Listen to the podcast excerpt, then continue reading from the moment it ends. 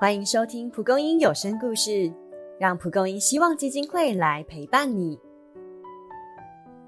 今晚是个忐忑不安的夜晚，雨杰坐在窗前，手机握得紧紧的。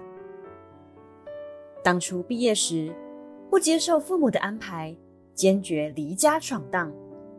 如今，他知道不能再逃避了，深吸一口气，拨通了电话。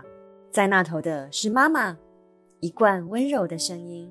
妈，雨杰声音颤抖。我有个朋友最近失业了，心情很不好。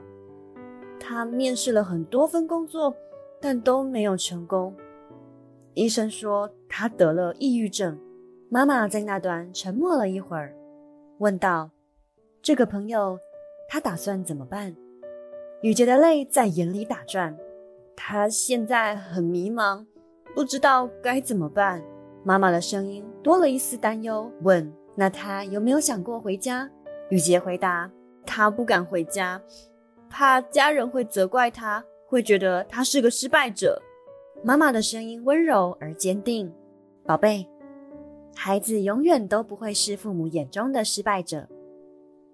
无论遇到什么困难，家永远是安稳的避风港。”听到妈妈的话，雨杰的泪水再也克制不住流了下来。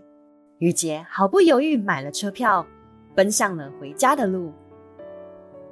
家是我们的避难所，不论遇到任何困难，都不要丧失希望，寻求帮助，相信家的大门永远敞开。希望今天的故事带给你勇气，欢迎在下方留言或到脸书与我们分享互动。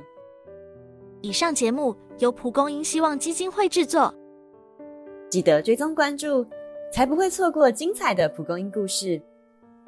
将故事分享出去，让爱与祝福传递给更多人吧。